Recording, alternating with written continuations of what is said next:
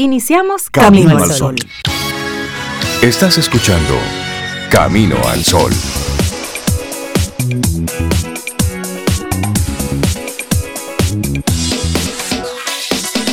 Buenos días, Cintia Ortiz, Sobeida Ramírez y a todos nuestros amigos y amigas Camino al Sol oyentes. Buenos días, ¿cómo están? Yo estoy bien, Rey. Buenos días, buenos días, Cintia, Laura Sofía y a todos nuestros amigos Camino al Sol oyente. Yo espero que estén todos bien y que Cintia haya pasado un súper duper fin de semana de cumpleaños. Y así como dices, muy, bien. Un súper duper fin de semana, porque celebré el sábado, el día que me tocaba, y celebré el domingo, el día que no me tocaba. que el día que me tocaba. Y el viernes también. Y celebré el viernes ah, también. Me hicieron una sorpresa el viernes también. Ah, qué bueno, qué bueno. Como que me cogieron cariño ya. Sí, sí. Y la pasé muy bien. Feliz lunes a ustedes, amigos Camino al Sol oyentes, y agradecidos por los mensajes, los por Instagram, los mensajes directos que me llegaron los, mensajes a través de, Camino al Sol, sí, de verdad me, sentí muy querida, porque aunque no nos veamos cara a cara, esta es una comunidad que es como una familia. Entonces, así me sentí, así me sentí. Y agradezco mucho que se tomaran un minuto de su tiempo, porque todo el mundo ahora mismo lo que tiene es escasez de tiempo. Que me dediquen un minuto en pensamiento o en una frase o en una llamadita, yo lo agradecí mucho, lo agradezco mucho. Y fueron muchos los mensajes así bonitos para ti, qué bueno. Por eso que a mí me gusta celebrar el cumpleaños, como un yompeo afectuoso que uno recibe, fuerte. Eso me encanta. Y eso, es bueno. Y celebrar la vida. Ay, sí, Usted no sabe si esa es la última vez que le toca celebrar su cumpleaños. Sí, yo estaba así como muy tranquila. Yo dije, pero ven ¿y si, ¿y si hoy es mi último cumpleaños? No, vamos a celebrar, vamos a hacer ah, algo. por eso que yo Y nos pusimos en eso medio rápido ahí. Sí, sí, sí, sí. Hay que, la vida hay que celebrarla siempre. y entonces, como si fueran cosas del destino, el 2 de julio, ¿sabe qué se celebra el día de 2 de julio? ¿El cuál? El Día Mundial del OVNI. Del OVNI. Todo tiene sentido. todo, hace sentido. La vida conspira así, te pone así como en el lugar y el momento. El día del OVNI es el día del cumpleaños de Cintia. Precisamente se cumple el aniversario del incidente de Roswell, que ocurrió en 1947 cuando un objeto desconocido se estrelló en un rancho cerca de Roswell, Nuevo México. El ejército de Estados Unidos declaró que este supuesto disco volador estrellado era simplemente un globo meteorológico. Con los años, se popularizaron muchas teorías de conspiración afirmando que una o más naves espaciales extraterrestres habían aterrizado y que el ejército había recuperado a los alienígenas. Y de eso hay películas, documentales, libros y hay toda una cultura pop en torno a este incidente de Roswell. Y, y, expertos y personas que amantes de este tema dicen, no vamos a decir nada, pero miren qué coincidencia que después de Roswell hay un boom en el desarrollo tecnológico en sentido general. Y hablan ahí de temas y de, eso implica ingeniería inversa y demás, de encontrar, estudiar. Ay, es un mundo fascinante. sí, sobre todo la teoría de la conspiración, porque uno invierte mucho tiempo ahí. Y tú puedes pasarte. Conversaciones sabrosas. El, set de televisión de la luna que hicieron, todo eso. Sí, sí, sí, Cada quien opina, dice. Bueno, mira. Mira, y ayer domingo era el Día Internacional Libre de Bolsas de Plástico. Mm. Eso es bueno celebrarlo libres de bolsas de plástico. Exacto. Lamentablemente es la idea. Lamentablemente todavía eh, nos queda un largo camino por recorrer. Y cuando vamos a las costas, yo que tuve un ratito, estuve un ratito en el malecón, nuestro hermoso malecón de Santo Domingo, de este lado, porque Santo Domingo Este el malecón de aquel lado. Ese malecón es precioso. Es limpio, es precioso, claro. La desembocadura de los Ama es este lado que es realmente la, trayectoria. que trae todo lo que hace, pero es mucha basura, es mucha basura. Sí, esa playa que está ahí en Montesinos. Sí. Eh, la vimos el sábado muy feo. Elizabeth me dice, mami, esa, esa playa en particular, yo he venido tres veces a hacer jornada de sí, porque ahí, es que, ahí es que hacen la jornada. Eh, eh, es, la gente, Pero también es que esa misma es la desembocadura del río. Claro, y cuando, señores, usted tira una bolsa plástica, una basura de una botella, eso va a parar al mar, al, al, por alguna vía. se arrastra, no importa donde usted lo, lo lance. Lo ideal es que no, no las utilicemos o empecemos a bajar el uso de bolsas plásticas y todo lo que sea. Se trata de crear conciencia. Cada cosa que nosotros hacemos, cada todo tiene un impacto. Así que ese Día Internacional Libre de Bolsas de Plástico es para crear conciencia. Y hoy 4 de julio, bueno, es el Día Mundial del ebook o del libro electrónico. Oh, Esta iniciativa que fomenta la lectura y la difusión libre de contenidos digitales, creada por iniciativa de Overdrive, que es una empresa líder a nivel mundial dedicada al préstamo de libros electrónicos. Así surgió. A mí me encanta leer libros electrónicos. Yo aún prefiero los físicos, el electrónico todavía me. Y, si son en audiolibros, también me gusta. Ah, los audiolibros también. a mí, para mí lo importante es el contenido. Claro. El contenido. Hay libros que sí, que es chévere tú tenerlos ah, en físico. Hay libros que hay que tener. Pero hay otros que tú, para lecturas rápidas, como consulta, el libro electrónico funciona perfecto. Sí, yo, yo creo que le hice el cuento. En días pasados yo fui a comprar el, el libro más reciente de Isabel Allende, me tocaba leerlo en el círculo de lectura. Y lo veo físicamente en un lugar y yo lo iba a mm. comprar y digo, espera. Un momentito. un momento, ¿para qué tú vas a comprar ese libro? ¿Dónde lo vas a poner después? Después que lo lea, porque no es un libro como que voy a mantener. Yo dije, ay, no. Lo compraste Y lo compré digital. Exacto. Hay otros libros, por ejemplo, El infinito en un junco, que a mí me encanta, que ese yo lo leí digital, lo escuché en audiolibro y lo pedí, lo compré. Exacto. Porque ese es un libro que hay que tener. Para tú tenerlo. Eso. Es eso. Y así varios. ahí está. no, y, también la relación costo. Cuando compras un libro digital, el costo es mucho menor. Sí, en muchos casos mucho menor, la mayoría. Sí. Me gusta ese, ese método. Ese es un libro que quiero conservar ah, porque ya yo los compro. porque he vivido la experiencia de, de, andar con cajas y cajas de libros. Que de mudanza en mudanza. Y yo agarré en par de ocasiones cajas, los devolví a sus cajas y los regalé a biblioteca y cosas así y a Por supuesto. lugares donde se lee mucho y se... Eso, eso, eso es chévere. Nos tocaron, nos Para tocaron hacer ejercicios. Bueno, y hoy 4 de julio, Día de la Independencia de los Estados Unidos, mencionarlo, para ellos es un feriado en el día de hoy, este aniversario. Estados Unidos de América, el 4 de julio de 1776 fue la culminación de una dura batalla por el derecho de los estadounidenses por gobernarse a sí mismos y por un gobierno democrático. 1776, a partir de ahí cada 4 de julio es todo un evento en Estados Unidos, la verdad.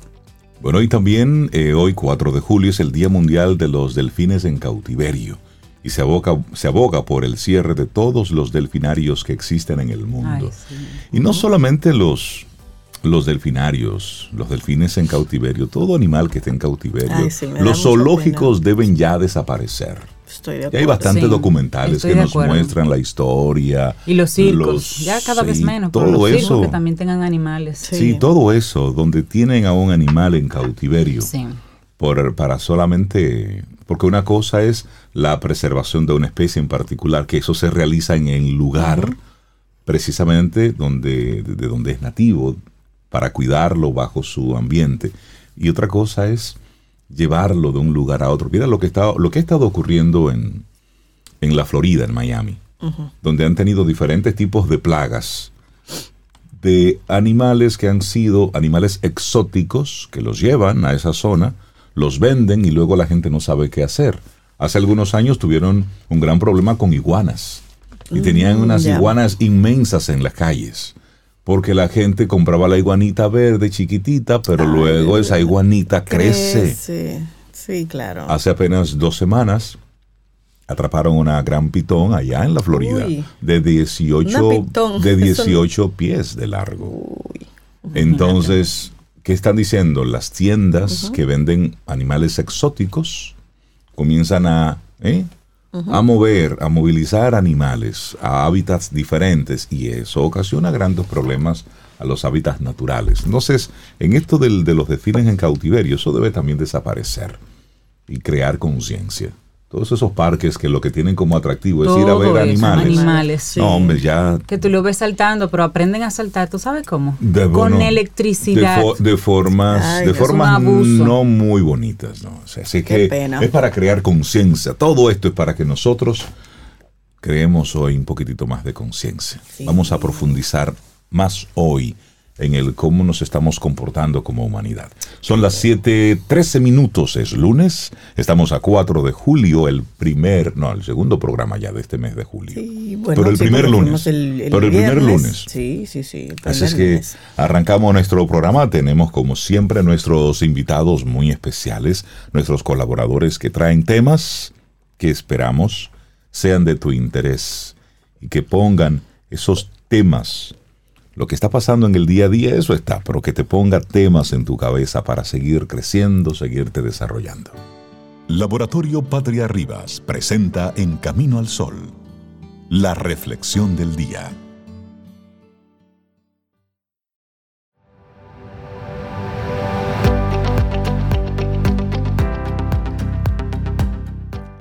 Dice Harold Ginen que la incertidumbre siempre formará parte en el proceso de tomar el mando. Bueno, y hablando de incertidumbre, ¿qué hacer con ella? Esa es nuestra reflexión en esta mañana.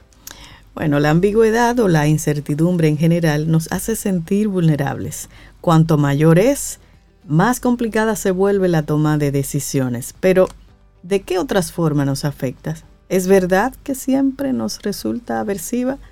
Parece que nos encanta, nos encantan las certezas, aunque la constante en nuestro devenir sea la incertidumbre. Lo cierto solo habita en nuestra mente, siendo una ilusión que nos conforta y nos facilita determinadas decisiones. Por otro lado, en determinadas circunstancias también sucede al contrario, ya que a muchos de nosotros nos encantan de vez en cuando las sorpresas o disfrutar del acto de descubrir lo que va sucediendo. Y es que un cierto nivel de certeza nos da sensación de control, pero la certeza total también puede producirnos la sensación de indefensión. ¿Para qué vamos a intentar evitar un evento negativo si tenemos la certeza de que hagamos lo que hagamos, lo vamos a experimentar, va a pasar como quiera? En el otro lado, la incertidumbre, en cambio, puede provocar diversas respuestas. Por lo general no es fácil asumirla y es posible incluso que se le rechace o pretenda negársele. Es común que lo imprevisto provoque respuestas más o menos ansiosas. De pronto nos damos cuenta de que no todo estaba bajo control. Más que eso incluso, lo que inquieta es la duda que se extiende hacia el futuro. La incertidumbre toma la forma de un interrogante y provoca diversas reacciones. Vamos a ver. Bueno, así es la resistencia. Esa es una respuesta a la incertidumbre. Aunque muchas veces no nos demos cuenta, todo el tiempo estamos haciendo previsiones y desarrollando planes. Algunos son muy automáticos, como el programa rutinario de levantarnos, poner los pies en el suelo, etc. Al final del día, del mes, del año, etc., esperamos haber cumplido ciertos objetivos que a veces son muy claros y otras no tanto. Lo cierto es que en ese trasegar también aparecen obstáculos o sucesos no previstos que alteran esos planes. Así es como la incertidumbre nos muestra su cara. Hay personas que reaccionan a esos cambios con resistencia, esto es, con rechazo a lo que entorpece el avance previsto. Lo que sucede entonces es que buscan aferrarse a su plan original, tal y como lo tenían concebido. Hay tensión entre lo que la realidad plantea y la determinación de no hacer cambios. Aparece la irritación, y si no se hace una evaluación desapasionada de lo que ocurre, es posible entonces que la obstinación conduzca al estancamiento o a la frustración. Bueno, el conformismo es otra actitud ante la incertidumbre. En la orilla opuesta de la resistencia está el conformismo. Tiene lugar cuando una persona acepta los hechos inciertos como si se trataran de una fatalidad frente a la cual no hay nada que hacer, con la excepción quizás de quejarse. se habían planteado las cosas de una manera, pero salieron de otra entonces no queda otra alternativa que renunciar a lo previsto y resignarse. Es decir, que si los planes o proyectos no se cumplen al pie de la letra, significa que no sirven y la realidad se encarga de demostrarlo. En estos casos también hay enfado y frustración, pero sobre todo un sentimiento de impotencia. Es este el que va a llevar a pensar que no hay alternativas o no hay energía disponible para intentar otro camino. Así las cosas, la incertidumbre se convierte en la fuerza del destino que termina decidiéndolo todo. La persona es un objeto de las circunstancias y el resultado es la resignación. Bueno, ya mencionamos la resistencia y el conformismo. Una tercera opción es la espera activa. Y la espera activa es una respuesta saludable frente a la incertidumbre. En este caso se acepta lo imprevisto, el plan que no salió, el proyecto que no fructificó o el deseo que no se cumplió. Y esto se asume como un hecho dado, frente al cual de todos modos algo se puede hacer. Y ese algo no es obstinarse ni conformarse. Lo que ocurre en una persona que tiene una actitud de espera activa frente a la incertidumbre es que asume lo imprevisto o lo que contraría como una falla que debe resolverse. Lo que está mal no es la realidad, sino el plan. Esto no significa que no sirva, sino que debe evaluarse y ajustarse. Sin embargo, no siempre se logra detectar de inmediato qué es lo que falla, y es entonces cuando la espera cobra sentido. ¿Hay algo que se escapó? ¿O que no se vislumbró? o que se miró de forma errónea. Aunque no sea fácil descubrirlo, se emprende la tarea de hacerlo. Esa tarea también es incierta, no se sabe si se llegará a un resultado efectivo, pero se intenta lograrlo por todos los medios. Así es, en la actitud de la espera activa hay confianza en la persona y confianza en la realidad. Se asume el tropiezo como un mensaje que llama al cambio. De este modo, se pone en tela de juicio la propia perspectiva desde una visión crítica. Esto lleva entonces con el tiempo a reajustar el plan o hacer una reestructuración de fondo si es necesario. Eso me gusta. Eso nos gusta. Sí. ¿Qué hacer con la incertidumbre? Esto fue un escrito que escribió, valga la redundancia, Edith Sánchez y lo compartimos aquí hoy en Camino al Sol. Laboratorio Patria Rivas presentó En Camino al Sol la reflexión del día. Ten un buen día, un buen despertar. Hola. Esto es Camino al Sol. Camino al Sol.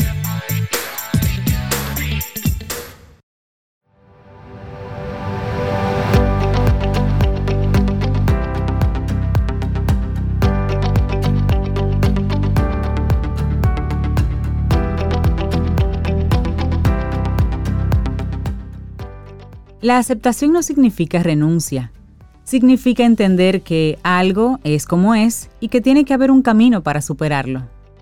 Michael J. Fox. Y seguimos avanzando en este camino al sol. Muchísimas gracias por estar conectados con nosotros a través de estación 97.7 FM y caminoalsol.do. Esa es nuestra página web. Entre. Ahí tenemos música, pero ahí tenemos todos nuestros programas, los pasados, por supuesto los que estamos por hacer todavía esos no están. Los pasados, esos sí están. Por ejemplo, el de hoy, ya a partir de las 4 de la tarde, ya tienes el programa de hoy, todas las entrevistas, las conversaciones, para que luego los puedas compartir. Pero el que haremos mañana, lo colocaremos mañana. Exactamente. A partir de las 4 igual. Exactamente, más o menos. Sí, sí. es parte de la, de la dinámica. Entonces nosotros recibiendo siempre gente, gente chévere, gente que viene aquí a Camino al Sol a aportar y nos deja valor. Y hablando hoy de valor, el valor de delegar es el tema que nos comparte nuestro buen amigo César Cordero de Del Carnegie Dominicana. César, buenos días, ¿cómo estás? Muy buenos días. Activo y aquí estamos para seguir compartiendo en la medida en que los días avanzan. Y me encanta eso porque me recuerda una frase de Facundo Cabral, que él decía, Cuida el presente, porque en él vivirás el resto de tu vida. El resto de tu vida. Todos los días. Entonces, la tarea es de todos los días. Hoy subimos los programas, hoy hacemos lo que tenemos que hacer y mañana nos proyectamos y vamos a ver. Sí, mañana a, lo, de mañana. Sí, a lo que, mañana. Así es. Pero hoy nos quedamos aquí. César, el valor de delegar. Hmm. Interesante que lo pongas así como un valor, ya que en el pasado delegar significaba ceder poder, ceder conocimiento. Se interpretaba así. Así era que se interpretaba. Casi como el problema de delegar. sí, se interpretaba así. Había miedo, incertidumbre. Porque delego el poder, delego la fuerza. Entonces vamos a romper algunos paradigmas relacionados a esa palabra, delegar, y el valor e importancia que hay detrás al saber nosotros aplicar esa delegación. Entonces voy a comenzar con un par de preguntas, tipo, pregunte profesor, ¿verdad? Y es la primera, ¿qué gana el delegador? ¿Qué beneficio puede obtener esa persona que delega? ¿Cuáles creen, cuál diríamos? Tiempo. Gana tiempo. Gana tiempo. También que el otro sienta, que parte de su equipo sienta confianza, seguridad, compromiso. Si se va de vacaciones, la persona que delega se siente libre, y puede disfrutar de manera efectiva sus vacaciones. Le da sostenibilidad a un puesto, sí. Claro. Y una función. Entonces, el delegador, el que entrega esa delegación, gana. Gana ese espacio de tiempo, tranquilidad, como dice, ese sentido de trabajo en equipo donde va generando un clima. Pero ¿y qué gana el delegado, el que recibe la delegación? Bueno, siente más responsabilidad. Gracias. Por lo tanto, asume más compromiso. Sí, ese voto de confianza que también suma mucho. Claro, y aprendizaje. Aprendizaje. Y la oportunidad de demostrar sus cualidades, sus habilidades y se genera un sentido de potencializar y empoderar a, a, ese delegado, donde él puede mostrar esas habilidades y crecer también. Entonces vemos que gana tanto el delegador como el delegado. ¿Y qué pasa en una empresa donde se delega? ¿Qué gana la empresa? Porque la empresa gana también, la organización. Sí, lo primero es que se, genera un sistema que no se detiene que no está sujeto a las personas, sino al proceso, y el proceso continúa independientemente de la persona. Es que gana la institucionalidad, es decir, no está todo atado a una persona, sino que hay un sistema que funciona a pesar de. Y se evitan los cuellos de botella. Por supuesto. Y el famoso Ay, pero el que hace eso no está aquí. Sí, terrible. ¿Quiénes, no han vivido eso de que hasta un cheque para entregar? Ay, pero el que lo entrega no está aquí. Que no hay firma. No hay firma. Eso me irrita. pero, ¿Cómo que no hay firma? El encargado, de eso, el encargado de eso está de vacaciones casualmente y no tenemos, no se dejó a alguien como. Ok, entonces. Pero eso ha ido desapareciendo, yo pienso. Eh, eh, sí, hasta. yo espero. Eh, esperamos, ¿verdad? y me encanta ese optimismo. Entonces, gana el delegador gana el delegado y gana la institución cuando se aplica una buena delegación. Sí, porque es un sistema que funciona. Ok, entonces la pregunta del millón es, ¿por qué los líderes y gerentes no delegan más seguido? Ah. Confianza. Falta de confianza. En sí, mismos. Exacto. en sí, en sí mismo y en los demás. Porque no confío pero comienzan en, sí mismos. Comienza conmigo. Si yo le enseño lo que yo sé, me voy de vacaciones y cuando llego me quitan el puesto. Entonces ahí es otra palabra clave que entra en el juego, que es miedo. Miedo a que lo haga mejor que yo o miedo a qué? A, que no lo haga. O ese miedo a mostrar mi incapacidad. Porque de repente aquel lo hace más rápido que yo, mejor que yo, es mucho más efectivo que yo. Entonces. O más barato que yo. Ok. Vemos, entonces, esos temores, ese miedo que puede estar ahí en el liderazgo de no querer delegar, no importa la vía, esa falta de confianza en mí mismo, ese miedo a que lo haga mejor o a que lo haga peor, o ese, ese paradigma de esa palabrita que siempre se quedó, no, es que el que manda tiene que hacerlo dos veces. Ajá. Al final termino haciéndolo yo como quiera. O sea, todo eso tenemos que desmontarlo y quitar ese sentido de que todo tiene que estar centralizado en mí, que tiene que pasar por mis manos y quitarnos entonces esa orientación de solamente querer delegar tareas. Tareas que yo le estoy dando al otro simplemente para yo quitarme actividades de mi propio quehacer y que la haga Reinaldo, que la haga Cinta y que la haga Sobeida. Exacto. Entonces ahí viene un gran mito que siempre ha sido la respuesta y hasta el día de hoy, aunque se ha ido, como dice Sobeida, cambiando algunas cosas, se mantiene y es la responsabilidad. ¿Se delega? No. Nunca. Usted, si usted, Lo que te toca, te toca. Si usted es responsable de un proyecto, usted es responsable, aún así usted no sea el que lo esté haciendo físicamente. Y o que, haya delegado en alguien, la responsabilidad sigue siendo suya. Y ese es el gran mito. ¿Y cómo se desmonta eso rápidamente? Sencillo. Si, hay, si a Sobeda le damos una función en una empresa, con esa función, ¿qué le estamos delegando? Estamos delegándole un trabajo físico puntual, un proceso. con responsabilidad, ¿verdad?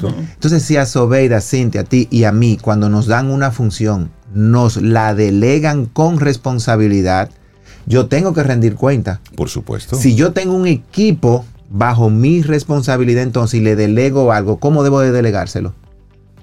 En igualdad de condiciones. Con responsabilidad también. Con responsabilidad también. Ahora viene el, el punto y es que cuando yo delego y comparto esa responsabilidad y la paso a otros, ellos tienen que ser capaces de cumplir con esa responsabilidad. Y de mi parte, exigir el cumplimiento. Porque yo lo que no puedo hacer es, Mire, jefe, lo que pasa es que usted me puso ahí con Cintia, con Sobeida, con Rey. Ay, Dios mío, y esos muchachos, mire, no me están rindiendo. Trabajar con esa gente, eso sí. No, porque eso yo se lo delegué a Reinaldo, y usted sabe cómo es Reinaldo. No, él de 7 a 9 él no coge el teléfono. Él, con eso del programa, eso es programa. Vemos. Entonces, yo lo que no puedo es excusarme Claro. Ni eximirme de la responsabilidad que me corresponde de yo ser tu líder y saberte exigir a ti responsabilidad. una responsabilidad compartida. Exactamente. Que se entrega al momento de delegar. Claro. Entonces te empodero, genero ese compromiso, genero ese, ese empowerment de decirte, esto te va a ayudar a. Ahora, ¿cómo yo hago sentido de esa responsabilidad en las personas que delego? Pudiendo diferenciar tres elementos entre lo que es distribuir tareas, asignar tareas y delegar. Y nos vamos al nivel de responsabilidad. En una organización yo puedo distribuir tareas. Cuando distribuyo tareas, el nivel de responsabilidad es bajo en función de la tarea. Muéveme esto, a esto, vamos a hacer aquello, vamos a transformar este punto y a cada quien se le asigna algo pequeño. Entonces tú eres responsable de qué? De una parte del proceso. Cuando yo asigno, ahí yo digo, Reinaldo, tú estás asignado para manejar esto y esto. Y ahí te aumento el nivel de responsabilidad. Y cuando yo te delego, entra ese sentido de comparto la responsabilidad que me dieron a mí, ahora te la estoy dando a ti para que te empoderes. Y es por eso que incluso legalmente hay documentos donde yo puedo ser el poder dante y el empoderado. Si yo le firmo a Sobeida para que bajo mi representación y firma como si fuera yo mismo pueda hacer todos los actos, que yo le estoy dando a ella? Toda la autoridad, todo el poder para que me represente. Y tiene el mismo nombre, te estoy dando un poder. Entonces, y tú, tú actúas en mi nombre. Exactamente. Entonces, ¿cuáles son los contra de no delegar, como bien señalábamos ahorita, en contraposición a los beneficios? Que todo se sobrecarga en mí, que el equipo no se desarrolla, que se generan cuellos de botella y que las personas no ven en el liderazgo y esa persona que le está dirigiendo ese sentido de que me está ayudando a crecer, sino que solamente me está exigiendo tareas, me está poniendo a hacer cosas, pero no me permite tener ese sentido de autoridad, ese sentido de responsabilidad, de, desarrollo. de desarrollarme. Entonces ahí tenemos que cuidar cómo delegamos para no vivir entonces en el cuadrante de lo urgente e importante, donde vivimos apagando fuegos, apagando fuegos, que todo tiene que pasar por mi escritorio. Dejamos de ser ejecutivos y nos convertimos en bomberos. Exactamente, así es, o bomberos ejecutivos. o bomberos ejecutivos. Que, todo termina en tu escritorio. Eh, Reinaldo, podemos hacer Reinaldo tal cosa, Reinaldo tal cosa, y cuando venimos a ver, todos los departamentos están terminando en tu escritorio. Y eso sucede en el hogar cuando no hay un team, ¿verdad? Que trabaja bien en equipo, porque desde el hogar la delegación se aplica. Claro. Papá, mamá, ¿qué hacen? Se distribuyen y se asignan acciones específicas. Se le delegan a los hijos sentidos de acciones con responsabilidad. Eso de acomodar el cuarto, eso no es que el muchacho lo quiera hacer, es que eso tiene que estar delegado en él. es su responsabilidad. Con un sentido de responsabilidad. Esos quehaceres y apoyo en el hogar tienen que hacerse con un sentido de delegación y el entender que él gana y al mismo tiempo cómo contribuye al bienestar en el hogar. Lo mismo en las empresas. Entonces, ¿cuáles son esos elementos a cuidar dentro de la delegación? Primero, que el colaborador lo pueda ver como una oportunidad de crecimiento. Que yo no puedo ir a donde el colaborador y decirle, Reinaldo, mira, lo que pasa es que yo tengo mucho trabajo, yo estoy, tú sabes, hasta aquí, y te voy a dar esta tarea para que tú la hagas. ¿Cómo lo verá Reinaldo? Uy, uy, uy, él lo que quiere salir de su trabajo para dármelo a mí. Y querer delegar todo en función simplemente de tareas. Ahora, si yo siento a Cintia, mira Cintia, estuve viendo tu perfil, eh, las habilidades que tiene, y aquí hay una muy buena oportunidad de tu crecimiento y desarrollo en la organización. Y te voy a pasar la responsabilidad. Fíjate que comencé con qué palabra? Responsabilidad, de un proceso, de un resultado, que conlleva una serie de actividades. Entre esas actividades, una de ellas es manejar toda la reportería de este departamento y es lo que te voy a delegar. Pero fijémonos que comencé con el sentido de responsabilidad. Veámoslo al revés. Cintia, mira, te voy a entregar todos estos reportes para que sea tú que lo manejes. ¿Qué se nota ahí que estoy entregando? Saliendo de eso. Yo, estoy saliendo de eso y te lo, doy a ti. Claro, ahí no hay una muestra de confianza hacia esa colaboradora Cintia. Y fijarse también y tomar en cuenta que delego en una persona que tiene las habilidades para hacer el trabajo. Exacto. Porque en las prisas por salir de algo que me tiene muy, muy ocupado, se lo pasa a una persona que no tiene las habilidades porque no me toma el tiempo de, enseñarle primero. Y entonces si fracasa, que es malo, no, amigo, que usted lo puso en una posición donde él no tenía esa competencia. Exactamente. Entonces, el, el segundo punto es poder hacer una combinación entre mis necesidades como líder de delegar y las oportunidades de crecimiento del equipo. Yo puedo comenzar a delegar con cualquiera de las dos, eh, de los dos escenarios. Escenario número uno, de verdad me veo que se fueron aumentando las actividades y las responsabilidades bajo mi cargo y digo, aquí hay una oportunidad de que esto lo pueda trabajar Sobeida, esto lo pueda trabajar Cintia, esto lo pueda trabajar Laura. ¿Y qué hago? Un plan de delegación para esa persona, porque realmente tenía una necesidad. Ahora, como líder, de manera proactiva, antes de que se dé la necesidad, digo, pero Sobeida tiene tales cualidades, déjame ayudarle a qué? A crecer. Y en vez de esperar la necesidad, desarrollo primero a la persona. Exacto. Y enfoco entonces la acción en decirle, mira Sobeida, aquí hay una gran oportunidad de crecimiento porque la empresa tiene previsto esto y estos planes para los próximos seis meses y te queremos que preparar. Y que dentro de esa preparación entonces tú te vayas empoderando de estas actividades que conllevan estas responsabilidades. ¿Vemos la diferencia? Entonces, delego porque tengo una necesidad o porque quiero empoderar al equipo. Y ahí entra entonces el desarrollo. ¿En función de qué? De áreas de resultados clave. Hay unas palabras que son, vamos a decirlo así, de uso reciente, de hace unos años, que es el cross training y el cross position. Así es. Es ese entrenamiento cruzado y esa posición cruzada, donde yo le puedo enseñar a Sobeida elementos que no son propios de su función para empoderar y hacer que la empresa crezca de manera fluida. Es como que aquí, digamos, mira Sobeida, entre seis sets voy a tomarme media hora en enseñarte a manejar los controles. Para que en un momento que Reinaldo necesita irse de vacaciones. como ocurrirá en las próximas semanas. Ah, pero ya esto está como preavisado. Ups, ups, ups. Mira, Sobela, levanto, mi oh, mano, levanto mi mano y te, aseguro que no nos pusimos de acuerdo. No, yo sé que no. Entonces, que vamos empoderando a Cintia en otras, en otras áreas. Entonces, ese proceso natural de ir delegando como parte de un proceso es muy importante. ¿Por qué? Porque a veces queremos delegar de pasillo.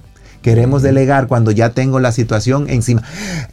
Mira, me voy de vacaciones el viernes y te tengo que enseñar esto. Exacto, y, nos convertimos en, eh, en modo operativo. Es decir, hay que hacer un operativo para, en, apagar un fuego, en el inmediatismo. ¿Y ahí qué ocurren? Que nos saltamos partes de los procesos, porque en el proceso de la delegación, eh, de delegar, hay que tener claros los procesos. Sí, definitivamente. Desde que tenemos claro, si el equipo está claro que primero va esto, después esto y después esto, independientemente de quién lo haga, tenemos ahí una ruta.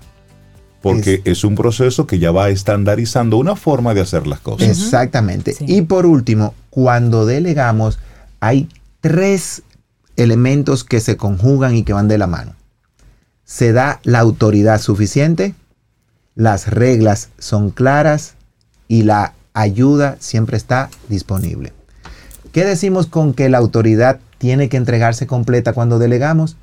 Es que yo no puedo delegarle algo a Reinaldo, que él va a trabajar con Cintia y Sobeida, y que cuando él lo esté trabajando con ellas, al, mínimo error yo que intervenga. No, no, no, Reinaldo, espérate.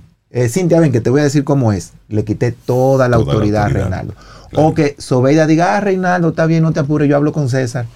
Y ella venga y haga un atajo, hable conmigo, yo sea el que resuelva la situación, entonces tú pierdes toda autoridad. Toda autoridad. Por eso cuando yo delego en Reinaldo y Sobeida viene donde mí, yo le digo, no, Sobeida, discúlpame, el que está delegado en eso y autorizado es Reinaldo. Vaya y hable con él.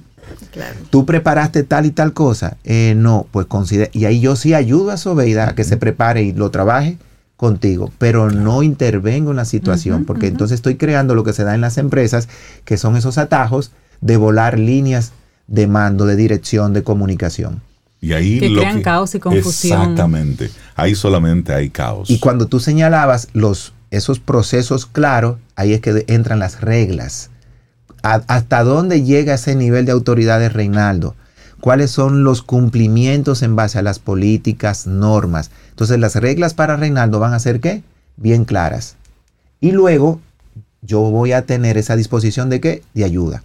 Porque esto no se trata de jefatura. Eh, señor Reinaldo, para que resuelva esto y esto. Pero mire, jefe, yo no sé cómo usted lo va a hacer, resuelva. Exacto. Entonces, en ese resuelva, al final nos enfocamos en el resultado. Y ese resultado, a costa de lo que sea, por lo general trae conflictos posteriores, porque cuando viene una auditoría, cuando viene un pedir cuentas, ah, ahí es que entonces entra de nuevo. Cuando, hay que volver sobre ese proyecto y ya quien lo hizo no está ahí, ahí comienzan entonces los problemas. Y por último, no caer nunca en el error que después que yo entrego una delegación, le doy esa parte del proceso a Sobeida, a Reinaldo, a quien se la doy. Entonces, cuando se da el resultado y vienen los reconocimientos, bueno, traigo para acá. Eso. Eso es mío. Pues, eh, bueno, yo hice, y yo hice, y yo hice, y yo hice. Es el yoyismo. Ah, no, y termina como un yo-yo Duncan. Yo, yo, yo. Wow, yo-yo Duncan, hombre, ¿cómo te fuiste Rodó una cédula por ahí. Pero cuando queda mal, es que el equipo no me apoyó. Estuve solo. Ah. Vemos. Entonces, ese liderazgo tiene que dar los reconocimientos y decir, me siento súper contento de que esta parte que yo la delegué en Sobeida haya quedado de esta manera. Todos los créditos para Sobeida, para Cintia. Entonces el público dice, y tus colaboradores, wow, yo estoy loco que me den alguna qué. Responsabilidad porque te reconocen el esfuerzo y el logro de ese resultado. Y en esos retos es que se crece. Y por eso la delegación se convierte entonces en un valor. Buenísimo. No en una actividad de entrega de tareas, sino en parte de nuestro propio liderazgo. Buenísimo. César Cordero de Del Carnegie Dominicana. La gente que quiera conectar con ustedes, ahí tienen un programa nuevo, el de Generation Next Avanzado 2022. Bueno. Liderazgo para jóvenes tiempo de seguir creciendo. Está bueno. Para egresados del proyecto de Generation, Next, original. Sí, porque a raíz de los resultados y la transformación que se dio en todos los jóvenes que toman Generation Next, los padres me decían, ¿y qué sigue?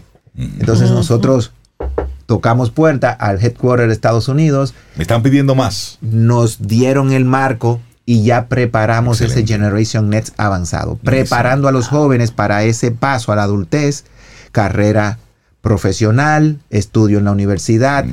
Vamos a, estar trabajando sobre las competencias que ellos van a necesitar para lo que es su vida universitaria, su vida laboral.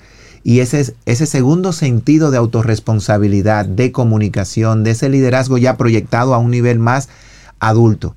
Y pongo, por ejemplo, a nuestra querida Elizabeth. O sea, miren Eso iba a decir, como madre, yo valido ese programa, cómo funciona, porque después de Generation Next y, esa, y ese acercamiento con Del Carnegie, que ella pudo luego participar como monitora de otros grupos apoyando a otros jóvenes, pues mi pequeña Elizabeth, nuestra pequeña Elizabeth es una líder es una Cuando líder hizo el que programa era pequeña, ya no. No, ya, no. Ya no. que hizo mi pequeña Lisa como todavía. Una mujer universitaria ya. No, y, y ver. Y vimos realmente Sí. el florecimiento de su liderazgo y su empoderamiento como, como joven mujer. Así es. Y yo el otro día cuando escuché lo del cortometraje, yo me sentí, wow, que- Sí. viendo cómo los sueños, la Sí, visión que ella estableció durante el programa Sí. ya se está realizando. Y eso es lo que vamos a hacer con Qué bueno. Generation Next avanzado. Así que nos puede llamar porque tenemos liderazgo desde la temprana edad hasta esa segunda y tercera eh, juventud.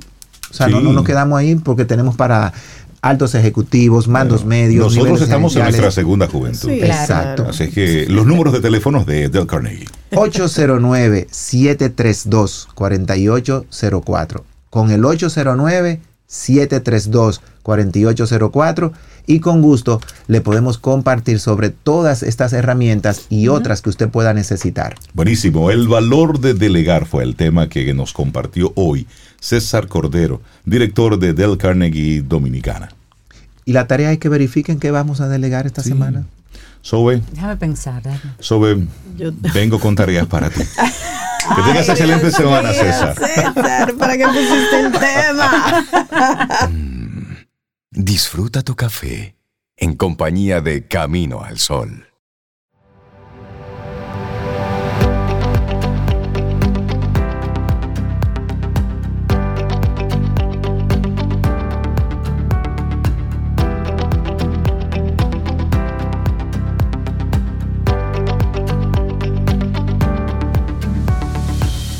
Dice John Allen Paulos que la incertidumbre es la única certidumbre que hay y saber cómo vivir con inseguridad es lo único seguro. Eso es así. Bien dicho. Seguimos aquí avanzando en este camino al sol. Es lunes, estamos a 4 de julio, año 2022. Llueve sobre Santo Domingo y algunas comunidades. Está chévere eso, la ayer, lluvia. ayer se pasó No, el día ayer fue agua, Dios y lluvia. y misericordia. el sábado también. Sí. Sí. Parte sí. del sábado. Está bien, estuvo está bien. bueno. Sí, ya saben que tendremos lluvias hoy y también mañana. Lo importante es que hagamos las previsiones. Y bueno, estamos en la temporada ciclónica, donde cualquier tormenta afecta en cualquier momento. Así que es tomar las previsiones. Claro, y antes Sí. era en mayo, ¿te acuerdas? Mayo era el mes de la Sí. lluvia, pero parece que se trasladó a no, julio. ya, y hasta noviembre estamos, Pero estamos esto en es eso. cíclico, esto no es Sí, nuevo. así claro. que- Sí, sí, sí. Y te recordamos nuestro número de teléfono de WhatsApp, el 849-785-1110. Ahí nos conectamos, ahí nos escribes, nos mandas mensajes, eh, las preguntas que tengas para nuestros colaboradores. En fin, es la vía con, más directa para conversar con Camino al Sol. No es un grupo, es una conversación uno a uno que tenemos ahí con todos nuestros Camino al Sol oyentes que siempre están pendientes. Muy Sí. pendientes. Sí. 849-785-1110. Y bueno, con ese mismo número, ténganlo ahí a mano por si quieren hacer preguntas a nuestra próxima invitada. Le damos la bienvenida nuevamente a Camino al Sol a Luisa Fajardo de la Fundación Dominicana de Ciegos. Ella nos ha visitado en varias ocasiones, siempre con temas muy bonitos, temas sociales. Y en este caso nos invita a un taller. Reflexología podal y manual. Pero vamos a dejar que ella nos explique eso. de qué se trata. Luisa, buenos días, bienvenida otra vez a Sol. Bienvenida, Luisa. Buenos días, Obeida, Cintia, Reinaldo. Gracias por recibirme y darme esta oportunidad de conversar acerca de esto. Bueno, Claro que sí. nosotros somos los que estamos contentos, Luisa, de, de poder conectar de nuevo contigo. Hablemos de este taller de reflexología podal y manual que va a estar impartiendo la Fundación Dominicana de Ciegos ahora en el mes de julio.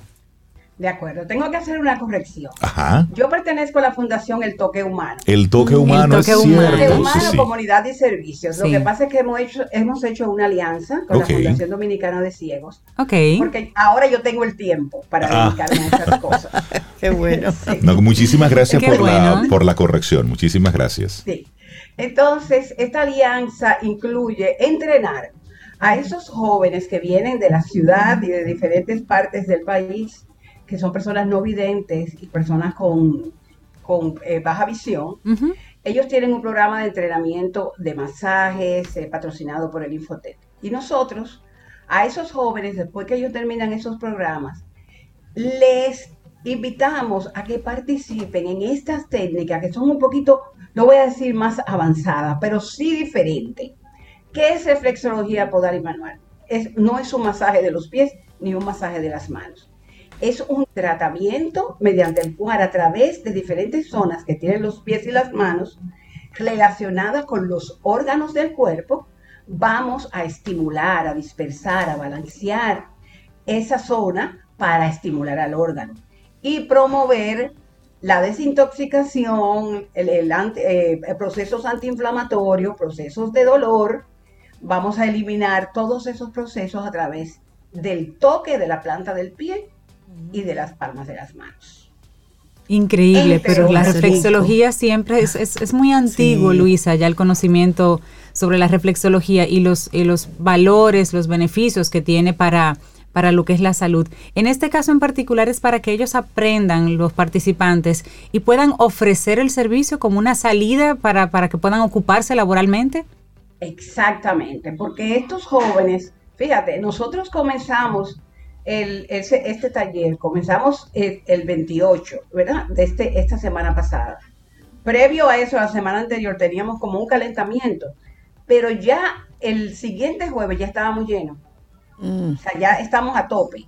Nosotros estamos promocionando esto porque esto va a ser educación continua y hay que hacer el grupo. La Dominicana de Ciego nos facilita el local, nos consigue a, las, a los jóvenes, eh, a las personas que vienen a estudiar en el programa de Infotech, se quedan aquí en, una, en un espacio que ellos tienen, se quedan a, seis meses aquí en la ciudad y ellos subvencionan todo eso.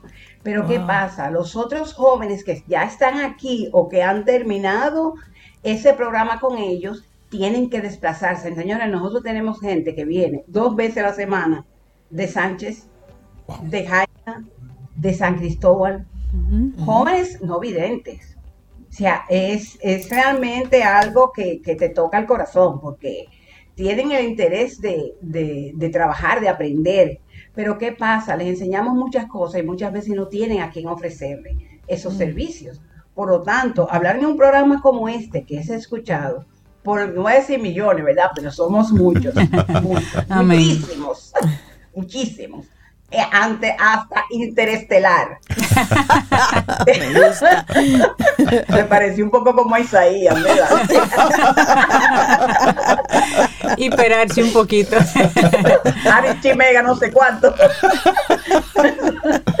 Entonces, nosotros hablar en un programa como el de ustedes, nosotros queremos informar a los ministerios, a las, a las empresas, que nosotros tenemos este grupo de jóvenes que prestan esos servicios. Entonces se nos ocurrió una idea.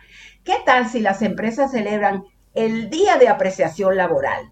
¿Qué les parece a ustedes que ese equipo, ese eh, grupo Listín Diario diga, bueno, hoy viernes todo el mundo va a recibir una terapia de parte de estos jóvenes y los contrata. Yo soy la primera en fila. Eso me gusta. Está buena esa idea. Vamos a hacerlo que en Voices. Entonces, el que ustedes estén involucrados, bueno, ustedes deberían ser lo primero que que deberían experimentar este beneficio, porque oye, eso es extraordinario. Señores, las manos, tú sabes lo que nosotros hacemos con las manos. Todos lo sabemos, todas las cosas que hacemos con las manos. Nosotros no le prestamos atención a las manos y los pies ni se digan. ¿Qué hacen los pies por nosotros? Cuando nosotros recibimos un tratamiento de reflexología, media hora, por decirte un tiempo más o menos, 15 minutos en cada pie, 15 minutos en cada mano, yo te aseguro a ti que tu vida no va a ser la misma. Ay, Dios con la mano en el corazón, te lo digo. Qué bueno, excelente, es cierto, es cierto. Realmente los, los, los, beneficios de, de ese tipo de, de, masaje, de toque, tiene un, un efecto terapéutico estudiado. Es decir, no es. Que sí, esto no es. Como, decía Cintia, esto es muy antiguo. Claro. Se llamó reflexología podano hace, digamos, en el siglo pasado, cuando una enfermera una terapeuta eh, inglesa le puso el nombre de reflexología, Pero ya desde tiempo de los egipcios ya se venían haciendo esos tratamientos. Entonces, ¿cuál es uno de los, de los eh, beneficios que nosotros constatamos que inmediatamente ocurre? Por ejemplo, las algas, un dolor de cabeza. Tú te presionas el dedo pulgar de la mano o del pie, buscas esos puntos donde la energía se cristaliza y tú te vas a dar cuenta que ese dolor, antes de que tú lo pienses, se va a desaparecer. Hay una línea en el dedo gordo que llega hasta el talón que está representada por la columna vertebral. Y cualquier problema que tú tengas ahí, tú comienzas a presionar esa zona. Porque como te digo, no es un día y ya. Eso es un tratamiento. Digamos que tú decides que yo voy a utilizar tres semanas para hacerme seis sesiones de reflexología. El beneficio lo vas a ver en problemas digestivos, en problemas de inflamación, en problemas de retención de líquidos, es excelente. Excelente. Entonces, la gente, la gente que quiera participar de este taller de reflexología podal y manual, ¿cuáles son los días que se va a estar ofreciendo? ¿A quién estamos invitando, Luisa? Estamos invitando a las personas eh, eh, con, discapacidad visual y personas con baja visión. Pero también necesitamos personas videntes que tengan el tiempo, que digan, bueno, déjame aprender esto para que asistan a los jóvenes, porque hay un diagrama que hay que leer, que hay que aprendérselo. Entonces, mientras esa persona te está haciendo en la reflexología, tú puedes estar mirando el diagrama, estar indicando a, a esa persona que no tiene visión, mira, y entonces aquí está el pulmón, y aquí está el hígado, y aquí está la vesícula, ¿sí? Hasta que esa persona se aprenda ese diagrama. Es, mm. eh, ahora mismo estamos impartiendo los martes y los jueves de 2 a 5 de la tarde en la Fundación Dominicana de Ciegos, que queda en el quinto centenario. Eh, le vamos a enviar un link en donde las personas pueden inscribirse eh, para, el para el próximo taller. Claro. Aparte del taller de reflexología podal, tenemos el entrenamiento somático, que son, es un tipo de ejercicio, porque esa es otra posibilidad de empleo que tenemos para las personas no videntes, para que sean entrenadores personales. Una persona con, con, sin visión o con poca visión puede ser un entrenador perfectamente, solamente los participantes tienen que seguirlo. O sea, yo voy a hacer este ejercicio y ustedes me siguen. Estamos haciendo ese entrenamiento, este ya sí es un poquito más largo, Ahora vamos a, dar una introducción, ahora a, final del mes de julio, porque va a ser todo el mes de julio. Las dos últimas semanas de julio vamos a comenzar con el entrenamiento somático para reeducar el sistema nervioso autónomo, que es el que se encarga de todas esas funciones que no tenemos control. ¿Te imaginas? Que podamos eh, volver a tener una marcha adecuada, a tener una espalda erecta, a darnos cuenta, a hacer conciencia de cómo nos movemos y a movernos con el menor esfuerzo. Ese es el entrenamiento somático. Entonces yo les diría a ustedes ya para que hagan este ejercicio, a ustedes y a los millones de personas que nos escuchan, ¿tú estás consciente de cómo tu espalda está apoyada en la silla? Qué buena pregunta. ¿de qué fue? consciente de cómo se ajustó apoyados en el piso? ¿Te diste cuenta? Eh, piensa en tus pies. ¿Cómo están apoyados en el piso? ¿Sí? ¿Te diste cuenta? El hecho de yo darme cuenta de que no estoy apoyada correctamente en la silla y de que la silla no es la adecuada. Eso es la, en la mayoría de los casos, sobre todo en las empresas. No nos quieren allá nosotros, porque cuando yo digo, esa silla hay que cambiarla, dicen, bueno. Pero es así, eso es un tema de salud. Sí, y luego viene esa parte de, la higiene en el espacio laboral. Sí. Que está mm, relacionada directamente en las condiciones en las que estoy laborando. Y eso de la silla, aunque es muy común, no se le presta mucha atención, pero ¿cuántas horas al día de forma constante pasamos sentados ahí? En mi caso, yo tengo malísima posición de la espalda y de los pies. eso yo en esa silla que no te resuelve, pero que la empresa no la quiere cambiar, entonces nosotros le damos tips a las personas para que sean ellos que hagan los intercambios. Por ejemplo, si tu silla te queda muy alta y los pies te quedan un poquito colgando, usted, usted se acuerda del directorio telefónico Busque unas cuantas, unas cuantas guías de esas. Usted los pone debajo de los pies hasta que sus piernas queden en 90 grados. Ahí usted tiene un problema grande. Sí, sí, sí, Simplemente como eso, ¿sí? O sea, tenemos que darle estilo a las personas porque no todas las empresas nos van a cambiar las sillas. Entonces, ese, ese espacio que debería crearse, yo te lo estoy diciendo por conocimiento de causa, yo trabajé mucho tiempo en Estados Unidos, en muchas empresas, en lo que fue una vez el World Trade Center, habían espacios en donde un día al mes o dos días al mes, los empleados pasaban todo el día haciéndose terapia. Eh, me gusta Desde el más chiquito hasta más grande, ¿eh? Desde el más chiquito hasta más grande. Tenían que pasar por ese espacio creado por ellos en ese lugar donde había tanto estrés. Y oye, el agradecimiento de, los de la empleomanía, cuando un empleado se siente agradecido, es tu recurso humano, tu mayor recurso. ¿Verdad que sí, César? Ah. es así, es así. Bueno, a ese, ese otro, ya lo tengo yo comprometido, César, tú cambias tanto. humano. Luisa, vamos a, a recordar los números de teléfono para que la gente pueda tener más información y al mismo tiempo si vamos a replicar el link que nos envíes para que la gente se pueda inscribir. Pero por lo pronto, el, siguiente cupo, el que quiera conversar contigo y ampliar más detalles, ¿cómo te conectan? Exactamente, me pueden llamar al 809-536-2771, que es el teléfono de la Fundación El Toque Humano, porque este tipo de detalles tengo que darlo yo. Sí, sí. Eh, pero les voy a enviar el link de la Fundación Dominicana de Ciegos y ahí también pueden llenar un formulario, pueden hacer preguntas, si ellos no se la pueden contestar, pues nos la pasan a nosotros. Excelente. Excelente Luisa Fajardo de la Fundación El Toque Humano. Muchísimas gracias, Luisa. Gracias por compartirnos este taller de reflexología podal y manual que se va a impartir en la Fundación Dominicana de Ciegos durante este mes de julio. Y nuevos bueno, Por supuesto, y me gusta porque esto tiene un doble, un doble sentido. Por un lado está el que se conozca más esto de la, la reflexología podal y manual, que se conozca más, que se extienda más este conocimiento, pero por el otro lado está una forma también de emplearlos, de que encuentren una vía productiva para este conocimiento. Exactamente. Sí. Actualmente, antes de, antes de irte, Luisa, actualmente, ¿dónde puede alguna persona que están preguntando en el chat eh, ir a recibir un masaje de personas no videntes?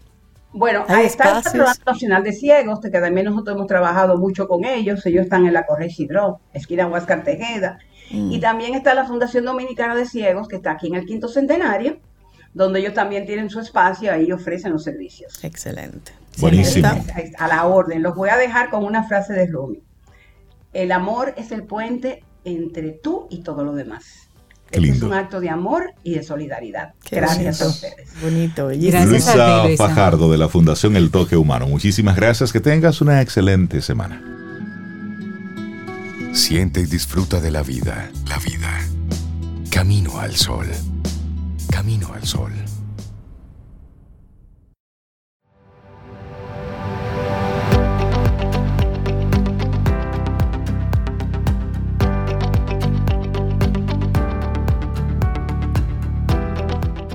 Miren, dice Henry Wadsworth que después de todo, lo mejor que se puede hacer cuando llueve es dejar que llueva. Yo pensaba que era hacer un sancocho. Ay, yo Fluir con eso. Sí, porque ¿qué tú vas a hacer? Exacto, que llueva. arranco que llueva. Que, y la gente se amarga, ay, que está Sí. Amigo, disfrútese la lluvia. Estás hablando de la incertidumbre y de lo que se presenta que tú no puedes manejar. Oye, Braudín, que César estaba hablando del gobierno dominicano. Ah, al gobierno. del gobierno, ah, no lo de la hablando... delegación ah. y lo, eh, eh, bueno, es que, que es verdad. Bueno, hay que delegar. pero lo importante cuando estamos hablando de delegar es tener un equipo competente. En el cual tú puedas delegar. Correcto. Y desarrollarlo. Correcto. Desarrollarlo, no es soltarlo así. No, no, no, eso se desarrolla, pero tener a la gente que tenga las competencias adecuadas. Bueno, nosotros seguimos aquí avanzando en este Camino al Sol. Gracias por los mensajes que nos, va, que nos van enviando a través del 849-785-1110 nuestro número de teléfono de WhatsApp y por supuesto mucha gente interesada en esto de la reflexología. Sí, sí, mira, nos comenta Carmen que maravilloso aprender ese masaje, que ella se lo dio durante cuatro meses y los beneficios son maravillosos. Qué bueno. Y mira Marta también, la participación de César me ha encantado. Pues las empresas e instituciones cometen estos errores cotidianamente y hay pérdida de tiempo, de energía y hasta de paciencia. Ay, eso es cierto. Claro, sí, por supuesto, así. Bueno, pues en este momento voy a delegar la presentación de nuestra próxima colaboradora aquí en Camino al Sol. Voy a delegarla en Sobeida, que tiene muchos días que no introduce a nuestros colaboradores. Es verdad. Sobre esa responsabilidad te la cedo a ti en este momento. Ella es psicóloga clínica, coach, inventora de proyectos de vida, de autoestima, bestseller author. Ah, hoy está en ah, inglés. Sí, autora, sí. Los sí y no de una autoestima sana. Y qué mejor que Janice Santaella para venir a conversar con nosotros sobre este tema. Hola Janice, bienvenida a Camino al Sol. Hola Sobeida, me honra, gracias. Hola Cintia, Reina.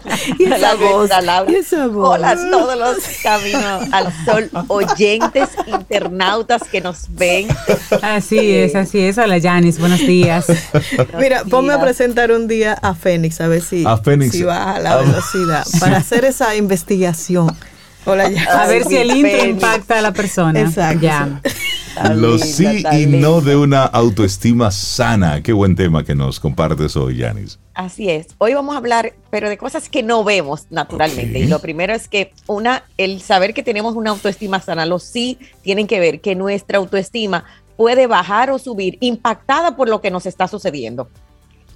Lo que se queda en nosotros es la identidad, o sea, si estoy pasando un divorcio, si estoy pasando una situación económica difícil, si estoy pasando por un tema de la edad, señores, están las crisis de la edad a los 20, a los 30, a los 40, a los 50.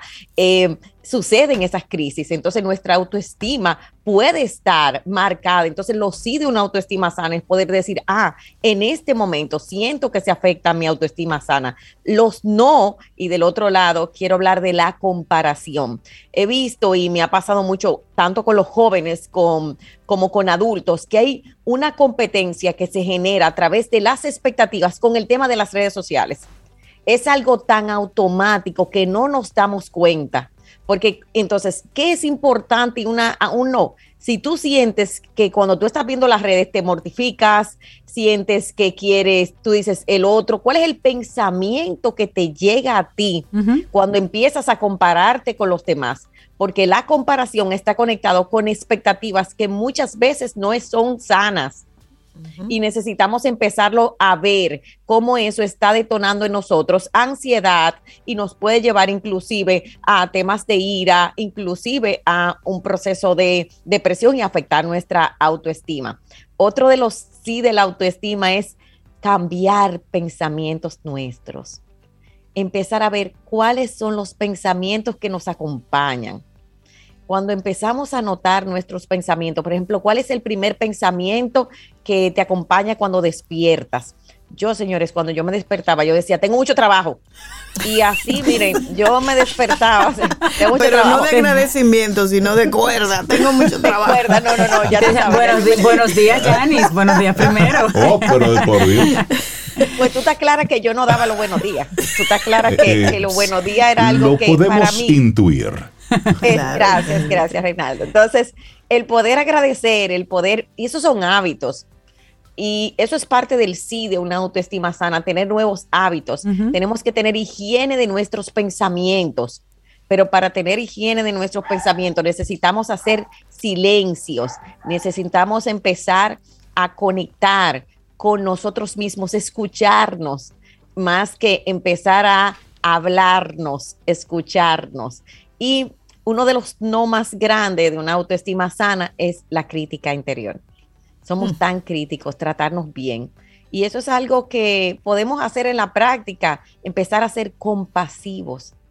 La compasión, ese autoperdón. Yo voy a traer el tema del autoperdón porque es algo que nos cuesta tanto, somos tan duros con nosotros y nos quejamos de que el exterior es duro, pero todo lo que el exterior te está diciendo, en algún momento te lo has dicho tú. Claro. ¿Cuál es una señal, Janice, de que una persona tiene su autoestima sana? En un, en un momento como este de tanto caos, que todo el mundo tiene una gotita de, de tema de salud mental en alguna proporción, sí, así sea ansiedad, miedos o demás, todos tenemos ahora una gotita. ¿En qué momento nosotros podemos decir en nuestro entorno, con nuestros hijos, que su autoestima está sana, que está a un nivel aceptable que podemos estar tranquilos? Primero, ¿cómo reacciono ante el estrés diario? O sea, mi reacción ante el estrés es una respuesta que yo elijo y que viene de cómo yo estoy programado. Entonces, si estoy en una, una elección de ira, de algo me va a pasar, de los miedos, entonces como yo reacciono, tiene una actitud y tiene una solución. ¿Cuál es la solución? O buscar ayuda, o definitivamente aprender yo a manejarme de otra manera, que ahí entra una relación que tiene con la inteligencia emocional porque ahí yo voy a poder decir, mira, no me siento bien, pero estoy viendo qué estoy eligiendo. Mm. Número dos, saber si tengo una autoestima sana en este momento es conservar mi identidad a, partir, a pesar de las crisis. O sea, ¿en quién me estoy convirtiendo? Me estoy convirtiendo en una persona, por ejemplo, después de la pandemia me convertí en una persona, hay muchas personas que le ha costado volver a la sociabilización. Hay muchas personas que ya no quieren hacer esto o cual cosa es algo de mi madurez, es algo que me conviene, es algo bueno para mí. También tienes una autoestima sana con respecto a las relaciones que te rodean. La relación que tienes es la relación que mereces.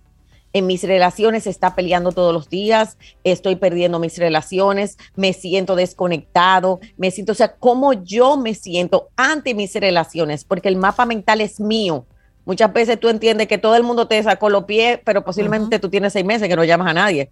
Eh, exacto. O exacto. O tú dices, pero es que nadie me quiere, pero ¿cuánto amor estás dando tú? O estoy en una relación que no funciona y no he buscado ayuda.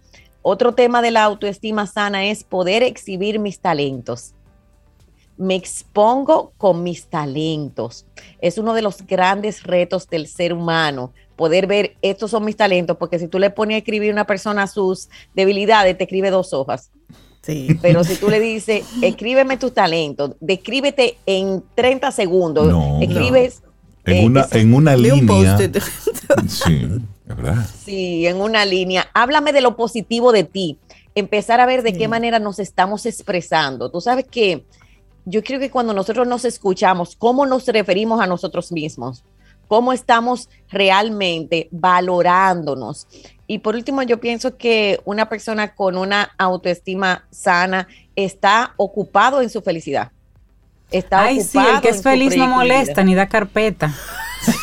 Tú estás clara, ¿no? Es, verdad. sí. Te reenfoca, te reenfoca. Cuando tú no tienes proyecto de vida y tú no tienes un, un sueño, una vida, un plan, un norte, tú tienes que fajarte a buscarlo. Claro. Qué bueno que no lo tiene, qué bueno que no sé lo que quiero, qué bueno que, señores, es un despertar, qué bueno que ya mi trabajo no me gusta, qué bueno que ya la vida que tengo hoy no me gusta. Wow, ¿a qué te está invitando? A cambiar. A cambiar. Una persona con autoestima sana dice, ok. Momento de cambio, claro. Una nueva aventura. exactamente, y es responsable de su vida. Esos son los sí de, ese, de esa persona que hoy empieza a trabajarse y qué mejor momento. Yo creo que este es el momento que necesitamos trabajar nuestra salud mental.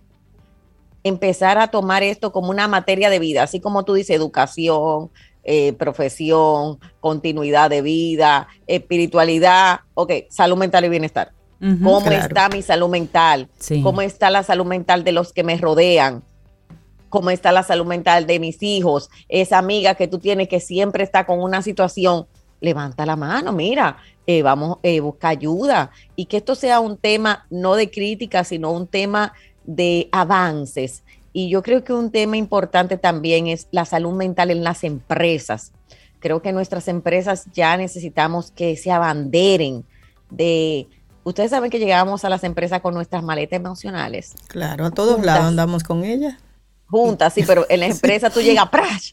Entonces, y estas personas no son tu familia, pero tú proyectas tu familia.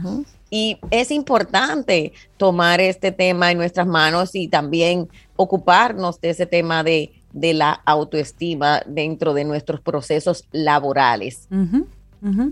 Hay empresas que tú llegas y automáticamente te, te, enfermas, tú te enfermas y notas mucho ausentismo, ah, mucha rotación, y es que es un tema de salud mental de la empresa. De la empresa. sí, por la forma en cómo manejan los diferentes procesos, los tiempos de entrega cada vez más cortos, la presión y eso es un síntoma de la misma empresa. Claro, claro, porque presión y trabajo hay en todas partes. Claro, pero, se manejan diferente, claro. Sí, totalmente. Y, y tú como persona te quedas por la necesidad pero tu productividad va a bajar. Claro. Y definitivamente cuando tú estás en un ambiente hostil que puede tener bullying, eh, hay ambientes, por ejemplo, empresas que tienen mucha productividad, pero que se basan en la competencia, donde hay personas que logran pasar esa vara, pero el costo es desde enfermedades, somatizaciones, el tema de la necesidad que tú pasas 5, 7, 8 años ahí y tú dices, es que hay que irse. Entonces, hasta que eso no mejora y eso los líderes van formándose en esos hábitos y no se dan cuenta. No se dan cuenta y está el tema del ego, o sea que la autoestima es, un, es la base de todas nuestras elecciones y cuando empezamos a amarnos, a respetarnos, podemos llevarlo a todos los estamentos de nuestra vida y entonces poder tener una vida más sana y aprender a levantar la mano, pedir ayuda y decir, este es un momento de cambiar y sanar. Definitivamente, Yanis, la gente que quiera conectar contigo, seguir todos los diferentes programas que ofreces, ¿cómo, cómo lo hacemos? Así es, a través de janis.santaella pueden escribirnos por el DM, pueden escribirnos a info.jsantaella arroba eh, info.contastalla.gmail.com y también tenemos nuestra certificación online internacional, oye, Sobe, avalada por la Florida Global University del coach de autoestima. Nuestra lista preferencial es hasta este jueves, o sea que todas las personas que quieran ser coach de autoestima ya vamos para la segunda generación eh, de coaches y yo creo que cada día el tema de los coaches, los psicólogos, los guías, va a ser un tema necesario y qué importante, si sientes esa pasión, poderte formar. Buenísimo. Yanis, que tengas una excelente semana. Muchísimas gracias por traernos hoy los sí y no de una autoestima sana. Tenemos que vernos hacia adentro. Sí, Tenemos que vernos. Yanis, que tengas un excelente día. Cuídate mucho. Amén. Gracias. Un abrazo, Yanis. Hacemos una pausa y retornamos con más en este Camino al Sol. Mm. disfruta tu café en compañía de Camino al Sol.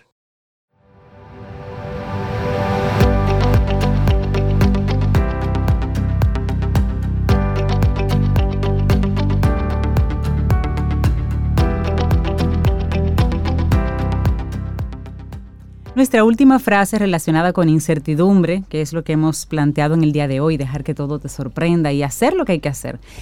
Tener fe significa vivir con incertidumbre, sintiendo el camino a través de la vida, dejando que tu corazón te guíe como una lámpara en la oscuridad. Eso es tener fe. Bueno, y nosotros llegamos al final de nuestro programa por este día, por este lunes. Mañana martes y el universo sigue conspirando. Si usted quiere y nosotros estamos aquí, bueno, pues tendremos un nuevo camino. Aunque llueva, como me escribe doña Ida, dice, como los mocanos, ¿qué hacen con la lluvia? Dejarla, Dejarla caer. Nosotros es eso, y si usted puede, échele agua al arroz y convierta eso en un asopadito, en algo. Saque las maticas de la casa para que le tomen esa agüita de lluvia que les cae muy la lluvia, la lluvia es preciosa, a mí me encanta. Y nos vamos Minuto de silencio. Cada día trae lo suyo, la lluvia trae lo suyo, el sol trae lo suyo. Igual que las lágrimas. Sí, sí, sí. Así que, a disfrutar lo que nos toca. Así es. Y tomar ahí el aprendizaje. Señores, tengamos un día preciosísimo. Esta semana promete. El mes de julio está buenísimo, promete mucho. Así es que vamos, vamos, vamos a Vamos a construir. India Martínez, con ella nos vamos. Y esto bellísimo que se llama Hoy. Es un mensaje para que sea esa la actitud en el día de hoy. Lindo día. Hasta mañana. Y esperamos que hayas disfrutado del contenido del día de hoy. Recuerda nuestras vías para mantenernos en contacto. Hola arroba caminoalsol.do Visita nuestra web y amplía más de nuestro contenido. Caminoalsol.do. Hasta una próxima edición. Y pásala bien.